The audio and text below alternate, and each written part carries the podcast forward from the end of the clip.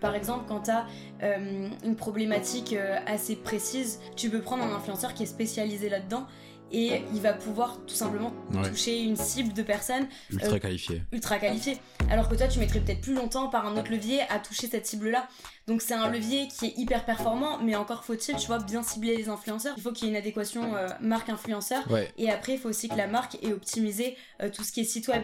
Parce que l'influenceur a beau faire la meilleure campagne du monde, euh, si le site web est pas optimisé, si le site web a pas un bon, une bonne conversion derrière, l'influenceur il peut pas tout faire non plus, tu vois. À un moment donné, j'avais décidé d'arrêter parce que bah, il y avait beaucoup de critiques sur ce secteur. Puis même moi, je pensais avoir un petit peu fait le tour. Mm. Mais en vrai, vu que c'est un secteur qui se renouvelle beaucoup, tu fais jamais vraiment le tour carte blanche. Il faut, par contre, il faut beaucoup de créativité, mais il y a des influenceurs qui sont vraiment euh, force de proposition en termes de projet. Et je trouve ça ouf, nous, euh, quand on fait des collaborations, même avec des micro-influenceurs, donc c'est pas vraiment leur métier, tu sais, ils ont un métier à côté, ils ont des idées de ouf, des fois. Et t'es là en mode, ah ouais, j'y ai même pas pensé, c'est trop cool.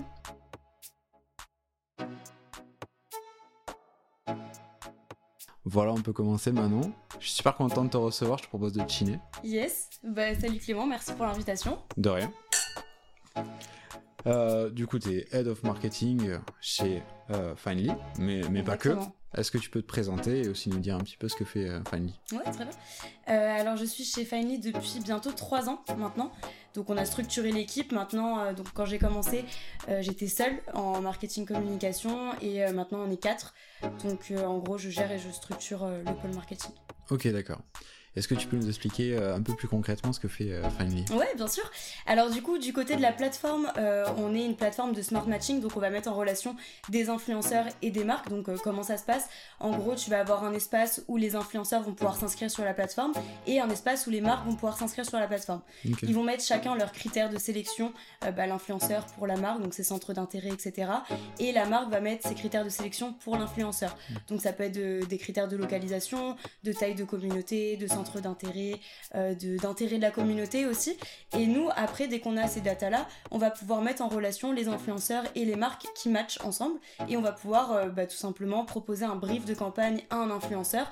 L'influenceur va pouvoir postuler et euh, à l'issue de la campagne, on va également traquer tous les résultats, mettre en place un bilan de campagne et du coup, la marque pourra voir les résultats de sa campagne, savoir si elle a été rentable ou non et après refaire de, nouvelles campagnes. Mm. Et du coup, du côté agence, bah, comme une agence d'influence classique, on a des marques qui viennent euh, nous solliciter pour des briefs de campagne et après nous on leur structure toute la campagne et on fait aussi la partie un petit peu plus créative. Donc euh, on a bien on a passé un bon moment sur euh, sur le tout ce qui est création de contenu. Mm. je te propose maintenant qu'on parle un peu plus de l'influence de, de commencer aujourd'hui. Je vais pas te mentir, moi j'ai pas mal de, retours. Enfin, j'ai l'impression qu'il y, a une tendance dans le marché qui est de dire ouais, les influenceurs on a vu, Mm. Au final, c'était beaucoup de fumée pour une pas si grande flamme. Et, euh, et au final, euh, ouais, euh, ça marche pas, c'est pas un truc fiable. Alors, personnellement, je, mm. suis convaincu parce que, parce que ben, je suis des micro-influenceurs, tu vois, et je me retrouve au resto où ils étaient. Tout con, mais ça prouve que mm. ça marche. Mais qu'est-ce que tu as à dire aux personnes qui disent, ouais, bon, au final, qui sont un peu. qui ont été un peu descendues par, par, par tout ça? T'as influenceur et influenceur. Mm. Influenceur, ça regroupe tellement de personnes différentes. Ça peut regrouper bah, des acteurs, des sportifs, des créateurs de contenu et des influenceurs de télé-réalité. Donc, quand on pense influence, généralement, c'est un petit peu connoté télé-réalité, euh, arnaque, euh, dropshipping, etc. Alors que l'influence en soi, c'est pas ça, l'influence. C'est, euh, pour moi, l'influence, en tout cas, parce que je suis plus génération YouTube, je regardais il y a 10 ans, tu vois, des vidéos YouTube quand l'influence a commencé. Même mm. avant, il y avait le blog, etc. Donc pour moi, c'est ça la vraie influence, c'est euh, les créateurs de contenu qui apportent vraiment une valeur. Donc euh, je pense qu'on peut tous voir euh, les résultats que ça. Donc on peut parler des macro-influenceurs, donc les célébrités qu'on connaît tous, Squeezie, Lena Situation, qui font des campagnes mmh. de dingue avec des marques qui ont des gros budgets bien évidemment. Mais après, comme tu l'as dit, il y a les micro-influenceurs, donc qui sont plus niches. Donc, tu as les micro-influenceurs foot, tu peux avoir des micro-influenceurs automobiles, éducation, euh, tu peux en avoir également euh, dans la mode. Il y a énormément de secteurs. Et ce qui est pas mal, c'est que par exemple, quand tu as euh, une problématique assez précise, par exemple, tu es dans un secteur bah, automobile ou moto, par exemple, tu peux prendre un influenceur qui est spécialisé là-dedans et il va pouvoir tout simplement toucher une cible de personnes ultra qualifiées. Ultra qualifiées. Alors que toi, tu mettrais peut-être plus longtemps par un autre levier à toucher cette cible-là. Donc c'est un levier qui est hyper performant, mais encore faut-il, tu vois, bien cibler les influenceurs parce que si tu les cibles pas bien, si par exemple, tu vois, par exemple, beaucoup de par exemple. Mm. Donc, euh, t'as ta marque euh, euh, d'automobile ou de, de Imaginons qu'on a Kia par exemple qui fait pas mal ça en ce moment. Voilà, tu, fais, tu prends Kia, tu prends un influenceur lifestyle qui a 2-3 millions d'abonnés, mais dans ces abonnés, t'as des personnes qui ont 13 ans, donc qui n'ont pas le permis, t'as des personnes qui ne sont pas forcément intéressées par ce type de produit, etc. Donc tu vas toucher plus de monde, mais des gens qui sont beaucoup moins ciblés. Alors que si tu prends quelqu'un qui euh, bah, est intéressé par ce produit, sa communauté sera potentiellement aussi intéressée par ce produit. Donc c'est ce qu'on appelle les micro-influenceurs parce qu'ils ont moins d'abonnés, mais c'est plus ciblé. Là, tu auras plus de résultats. Donc moi, je conseille toujours à une marque de faire les deux. Donc par exemple, s'il y a un objectif de visibilité, Là, on est plus sur de la macro-influence et de la célébrité parce que forcément, prenons l'exemple de Dop. Tu vois, Dop, euh, ils veulent commercialiser euh, un nouveau shampoing ils vont prendre forcément un macro-influenceur ou une célébrité parce que euh, tout le monde a besoin d'un shampoing. Tu vois, t'as pas besoin euh, de euh, d'un influenceur spécifique pour parler d'un shampoing. Sauf si tu veux un influenceur par exemple qui a les cheveux frisés ou un influenceur qui a les cheveux blonds etc là forcément il faudra des influenceurs qui répondent à ces critères là mais si tu as un shampoing basique qui répond euh, aux besoins de monsieur et madame tout le monde là tu peux prendre un macro influenceur ou une célébrité parce que forcément tu auras des résultats étant donné que la majorité de la communauté sera potentiellement intéressée par le produit. Mais si tu prends quelque chose d'un petit peu plus deep forcément ça va être compliqué avec un macro influenceur et une célébrité Ok, d'accord. Donc en fait, c'est juste une question de bien cibler ces influenceurs. Question de ciblage, mais pas que, parce que donc là, on a beaucoup parlé du ciblage, mais après, il y a la pertinence euh, de la campagne. Donc imaginons, euh, tu fais juste un placement de produit comme le font généralement les influenceurs de télé-réalité, donc c'est-à-dire euh, bah, présenter le produit, les caractéristiques et mettre un lien swipe up pour l'acheter. Je trouve que ça apporte pas beaucoup de valeur. Ça génère des ventes, mais ça apporte pas beaucoup de valeur sur du long terme. Par contre, quand tu crées une collaboration avec un influenceur euh, qui justement euh, bah, va créer du contenu mhm. sur du long terme, donc on parle plus d'ambassadeurs. Euh, là, ça va être beaucoup plus pertinent parce que forcément, tu vas avoir bah, ce, cette piqûre de rappel. Tu vois, par exemple, ça peut être une piqûre de rappel mensuelle. NordVPN.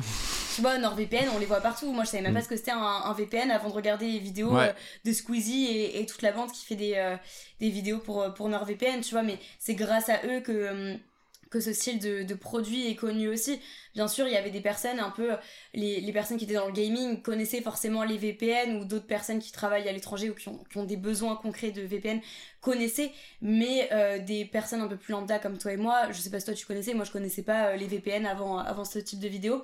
Après, t'as pareil, t'as euh, Rhinoshield qui sponsorise énormément de vidéos. de toute façon, on voit que NordVPN ou Rhinoshield sur, sur YouTube, mais, mais eux, tu vois, ils ont compris la strat, ils ont vu qu'il fallait faire du long terme pour que ce soit, bah, que ce soit ancré en fait dans le, dans le quotidien des gens et qu'ils pensent directement à leurs produits quand ils ont un besoin. Donc forcément, quand t'as des, des coques, tout le monde en fait. Mm. Mais euh, quand on parle de coque résistante, tout le monde parle de rhinoshite parce que tout le monde connaît, tu vois, c'est le top of mind. Donc, euh, donc forcément, ça a plus de valeur.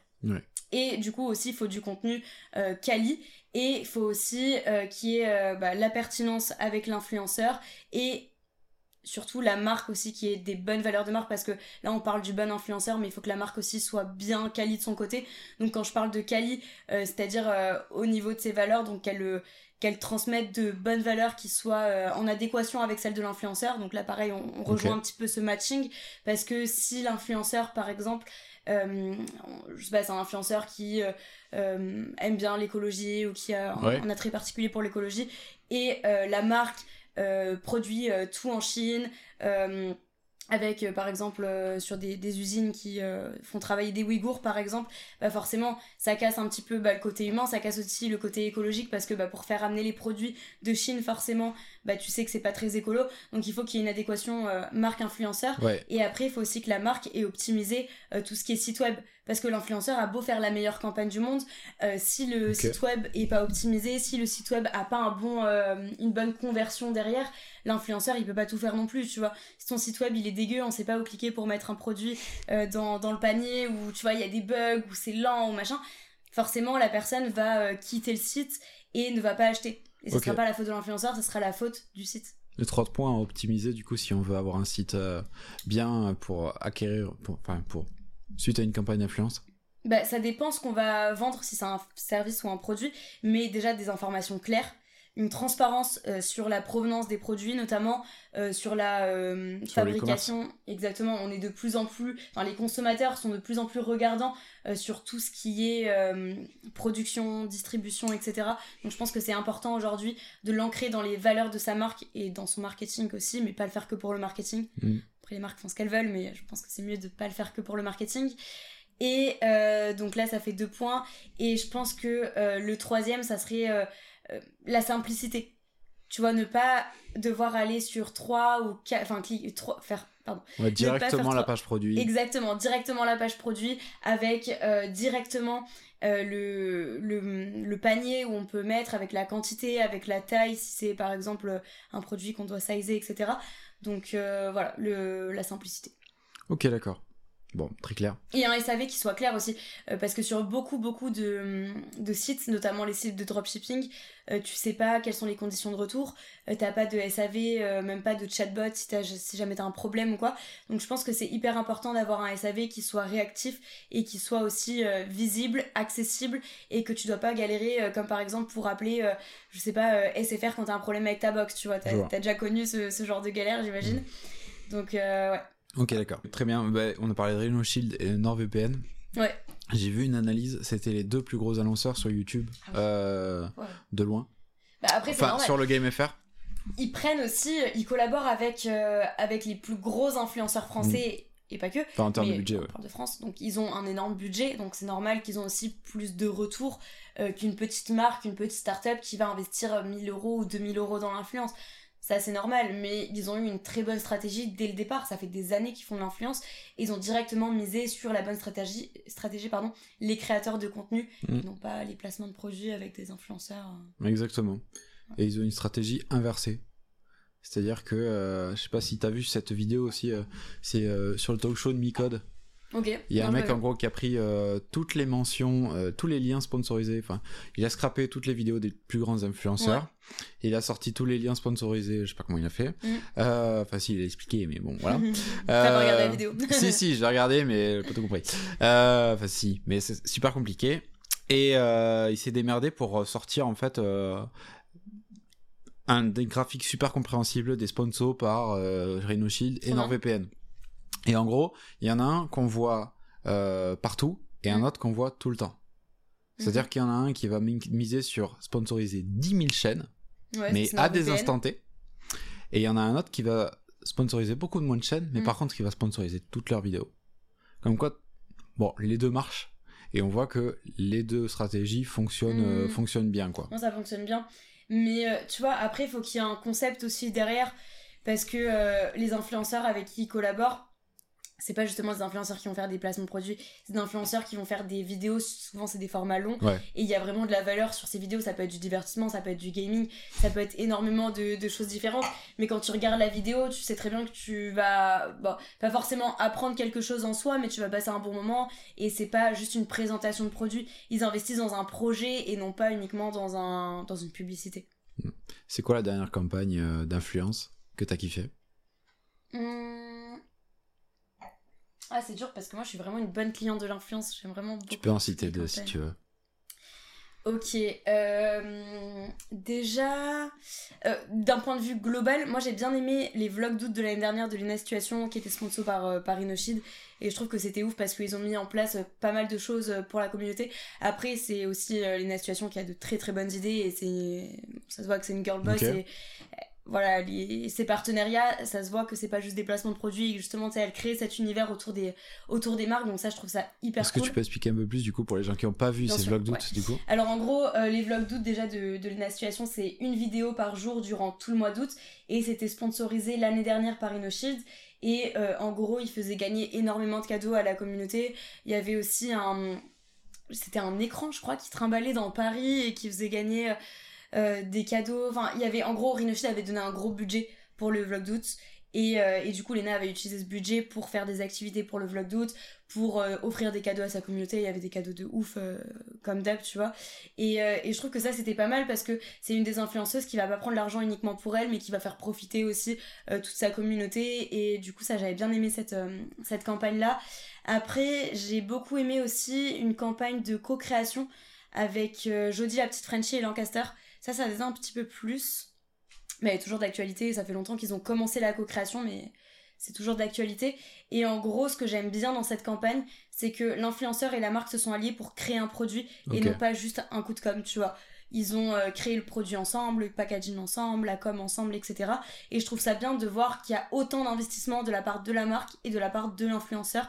Et c'est une campagne qui a super bien marché parce que forcément, quand tu es en co-création, bah, vu que c'est l'influenceur qui a, on va dire, peut-être pas à moitié, mais qui a participé à la création du produit. Il est impliqué.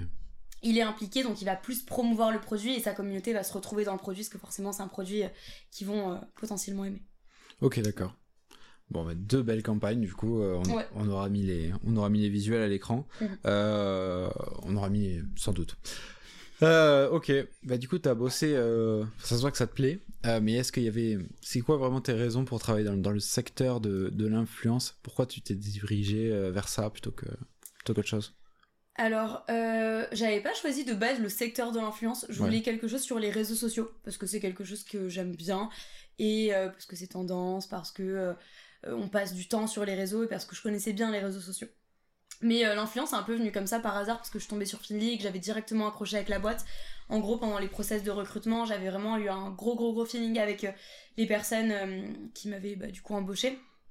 Et, et, en gros, petite anecdote, à la fin du process de recrutement, on a fait un jeu de société tous ensemble. Donc, ils m'ont mmh. invité dans leurs locaux. On a fait un jeu de société avec qui est mais des influenceurs, quoi. Même pas, on a fait, euh, un concept, un profiler, je crois. Donc en gros, on avait fait un gros jeu avec euh, toutes les personnes et en fait, c'était juste pour euh, apprendre à connaître les gens et voir s'il y avait le feeling entre les personnes qui travaillent déjà dans la boîte et les candidats. Donc ça, j'avais trouvé ça super bien et d'ailleurs, on le fait toujours pour tous les candidats, on fait toujours un, jeu de société à la fin. Et tout ça pour en revenir à l'influence. Mmh. du coup, l'influence m'est un peu tombée dessus, mais après j'ai tout de suite aimé parce que moi je suis une grande consommatrice de vidéos YouTube, notamment un petit peu moins TikTok et Instagram, mais ça fait quand même partie de mon quotidien. Mais euh, j'aime beaucoup et euh, bah, les premiers influenceurs que, que j'ai suivis, c'est Caroline et Safia, euh, Enjoy Phoenix, Squeezie, McFly et Carlito, enfin tous les pionniers un petit peu de YouTube. Et je trouve ça cool bah, déjà qu'ils soient toujours là et qu'il y ait un petit peu cette professionnalisation du métier.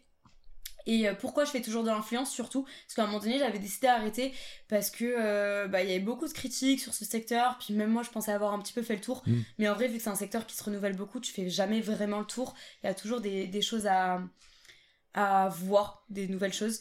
Et euh, du coup, j'ai continué parce que je trouve que c'est un secteur qui est innovant et créatif. Ouais.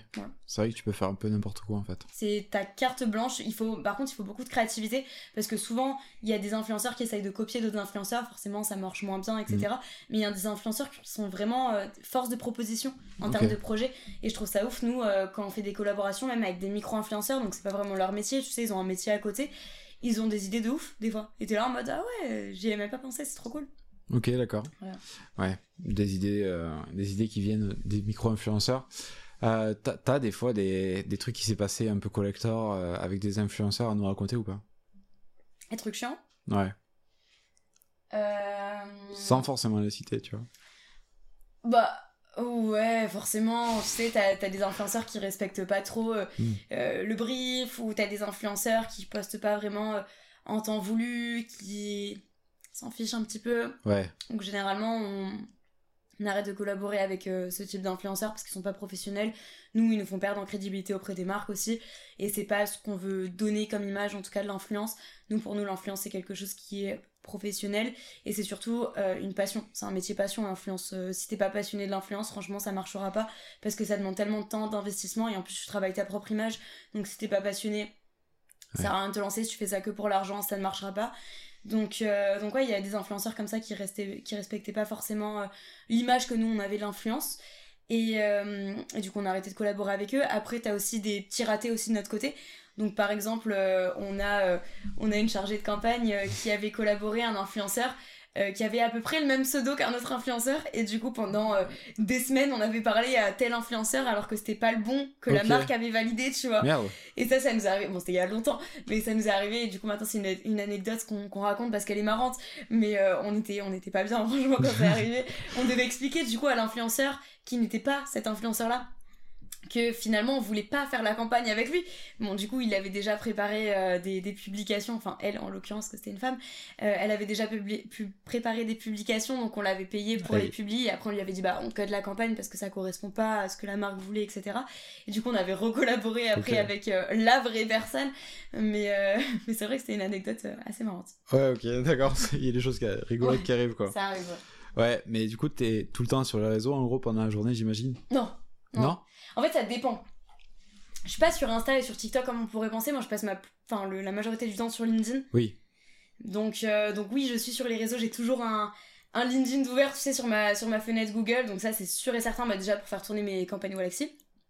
Et en plus de ça, parce que dès que j'ai une notification, j'aime bien être assez réactive. Dès que j'ai un message, j'aime bien euh, euh, aller directement répondre, etc. Donc euh, ça, c'est important. Et puis euh, après, sur, sur Instagram et TikTok, euh, bah, déjà, je suis consommatrice, mais en plus de ça, il faut tout le temps regarder comment fonctionne l'algorithme, parce que ça change tout le temps.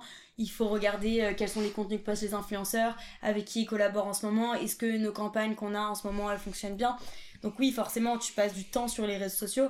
Après, euh, je passe du temps aussi à créer du contenu, je passe du temps sur Canva à faire des publications, à faire des webinars, je passe du temps euh, sur Notion à écrire euh, des articles ou à écrire des podcasts, tu vois, il n'y a, y a pas que ça, mais oui, c'est une grande partie de, de mon quotidien. ouais. Ok, d'accord.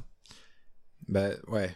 T'es obligé d'avoir une certaine veille ouais, sur, Bah oui, euh, sur les influenceurs que tu suis, d'en découvrir de nouveaux. Et même, tu peux pas parler d'une chose que tu ne connais pas. Hmm. Parce que déjà, tu seras pas forcément allé sur le sujet, et en plus de ça, tu auras pas forcément des conseils qui sont hyper pertinents et applicables pour les personnes qui vont t'écouter. Si euh, demain, je me mettais à parler de l'influence, mais que j'avais jamais fait euh, d'influence, pas hyper crédible. Pareil, si euh, demain, euh, je parle de l'algorithme Instagram, mais je vais jamais sur Insta, pareil, tu vois, c'est pas hyper pertinent.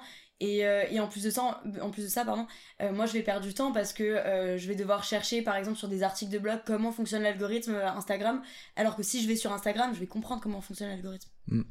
Comment est-ce que tu gères du coup ton ta relation avec Instagram, TikTok, enfin TikTok Mm. tu y allais pas trop, mais Pas trop, YouTube et tout ça, parce que t'es obligé de consommer Mm. pour euh, pour rester euh, relevant en gros, mais euh, d'un autre côté. Il y a donc- on connaît de plus en plus les effets pervers de ces, de ces plateformes-là et euh, certaines personnes essaient de s'en détourner Ouais. justement pour ne pas subir ces effets-là.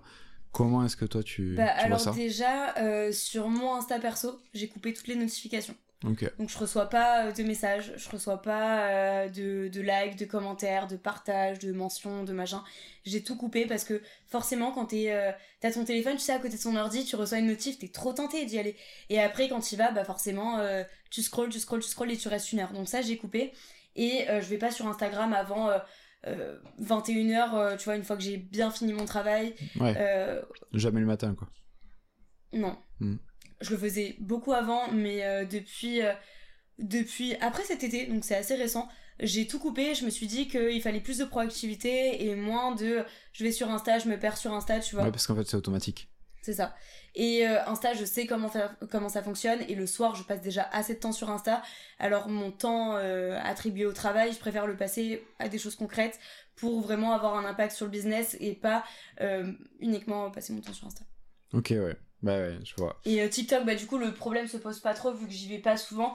Euh, j'y vais, j'y vais quand je, bah quand euh, on doit poster par exemple des publications pour Findy ou quand on a des campagnes, etc. Je vais y aller pour pour regarder un peu ce qui se fait.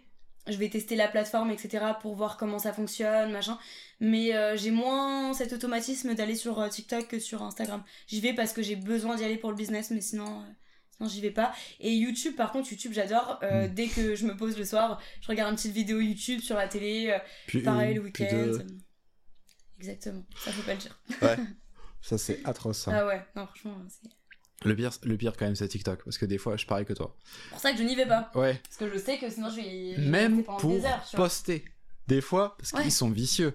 En gros, si tu fermes l'application, ça, ça charge pas la, vidéo. Mm. Et du coup, des fois, je suis obligé de rester sur l'application pour que la vidéo charge, et ces bâtards, euh, mm. ils font exprès que ça prenne longtemps, parce que sur Instagram, ça prend 3 secondes. Hein. Et des fois, je me perds. Oui. Mm. Mais je pense que c'est intentionnel, parce qu'ils te foutent sur la vidéo, sur l'onglet euh, Amis, là.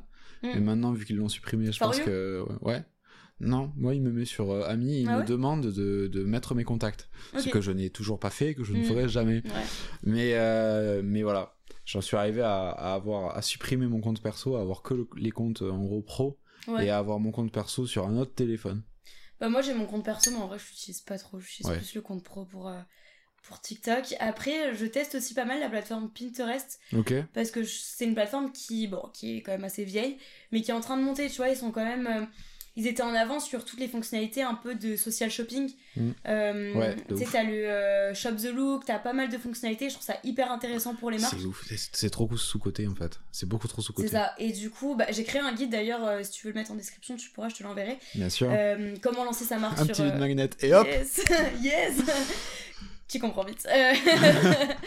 comment lancer sa marque sur Pinterest et euh, en gros, du coup, je me suis posée sur la plateforme pendant un mois. Je consommais pratiquement que du contenu Pinterest.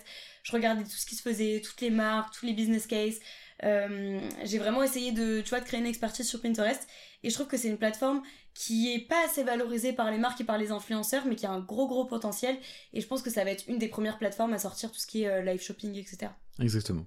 Ouais. dont on parlera peut-être une, une, prochaine fois. Peut-être, parce que c'est un sujet assez long. Ouais, ok. Bon bah écoute, euh, on a parlé de, on a parlé d'à peu près tout ce dont je voulais, euh, je voulais t'interroger euh, sur. Parfait. Ah, ça n'est pas du tout français comme phrase, mais c'est pas grave. écoute, j'ai des petites questions de la fin que je pose à, tous mes invités. Il y en a une, c'est, est-ce que t'as, est-ce que t'as eu ou est-ce que t'as toujours des, des coachs de vie, personnes qui t'ont inspiré et qui t'ont apporté beaucoup et des choses comme ça? Plus des coachs euh, business marketing que de vie du coup. Mais euh, au niveau euh, bah, business marketing, ça va être Caroline Mignot, on en a parlé un petit peu. Ça va être Benoît, ça va être toi non, ça va être Nina Ramen. Enfin, toutes ces personnes qu'on connaît un petit peu tous sur LinkedIn. Donc ça, ça m'a permis vraiment de me structurer et tu vois, d'oser aussi. Je parle beaucoup de d'oser, mais c'est elles mm. qui m'ont, elles et eux, qui m'ont donné ce truc de bah vas-y, au pire, on s'en fiche, genre mm. fais-le et, et on verra. Et, euh, et, du coup, il y a ces personnes-là. Après, dans la vie en général, pas forcément mon, entourage, euh, mes parents, mon copain, euh, voilà. Ok, d'accord. Et si tu devais choisir un conseil qu'ils t'ont donné, tous Bah, oser. Hmm. Croyez en vous et osez, comme dirait. Genre, personne le fera à ta place, du coup, vas-y, fais-le. Et au pire, ça marche pas, bah tant pis. Et ça marche, bah tant mieux. Ok. Voilà. Bah, J'ai interviewé Lucas Brasier, je sais pas si tu connais ça, un youtubeur, dans la tagline est croyez en vous et osez. Bah écoute, c'est euh, à peu près la même chose. Moi, c'est euh, oser et, euh, et tu verras. Et oser. bon, allez. Euh, super. Est-ce que tu as des, des, ressources du coup à conseiller sur tout ce dont on a parlé? Ouais, bah sur l'influence, ça va être principalement mes ressources du coup. as Tous les guides ouais, de Finley. En gros, nous on sort un guide par, par mois sur plein de thématiques différentes, ça peut être sur les réseaux sociaux ou sur l'influence. Donc un guide par mois, pareil, il y a un webinaire par mois. Souvent on prend le même sujet, webinaire et guide. Euh, podcast, du coup podcast, euh, il y a un podcast par semaine et euh, en décembre il y aura un podcast par jour. Donc il y aura pas mal de contenu. Après sinon extérieur aux réseaux sociaux et à l'influence, je regarde pas mal ce que fait Scalesia ou Alexi, bah, Caroline Mignot aussi, tout ce qu'elle fait elle avait fait des, formations, etc. J'avais pas mal regardé, pareil, ces webinaires, je regarde pas mal, je trouve que c'est hyper intéressant pour tout ce qui est marketing, euh, inbound, personal branding, image de marque, etc. Je trouve ça intéressant. Et euh, je crois que c'est à peu près tout. Ok, d'accord. Et est-ce que tu as des outils dont on n'aurait pas parlé et que tu voudrais recommander? Dont on n'aurait pas parlé Bah déjà, il y a Findy. On en a parlé, mais forcément. je recommande fortement. Après, euh, voilà, si on a parlé. Lemlist aussi, Lemlist c'est pas mal. Mm. Euh, c'est plutôt quali quand, quand on veut faire des, des campagnes de mail euh, bien ciblées. Ouais. moi j'aime bien. Euh, après, il y a quoi d'autre? Swillow pour programmer ses posts par exemple. Ok.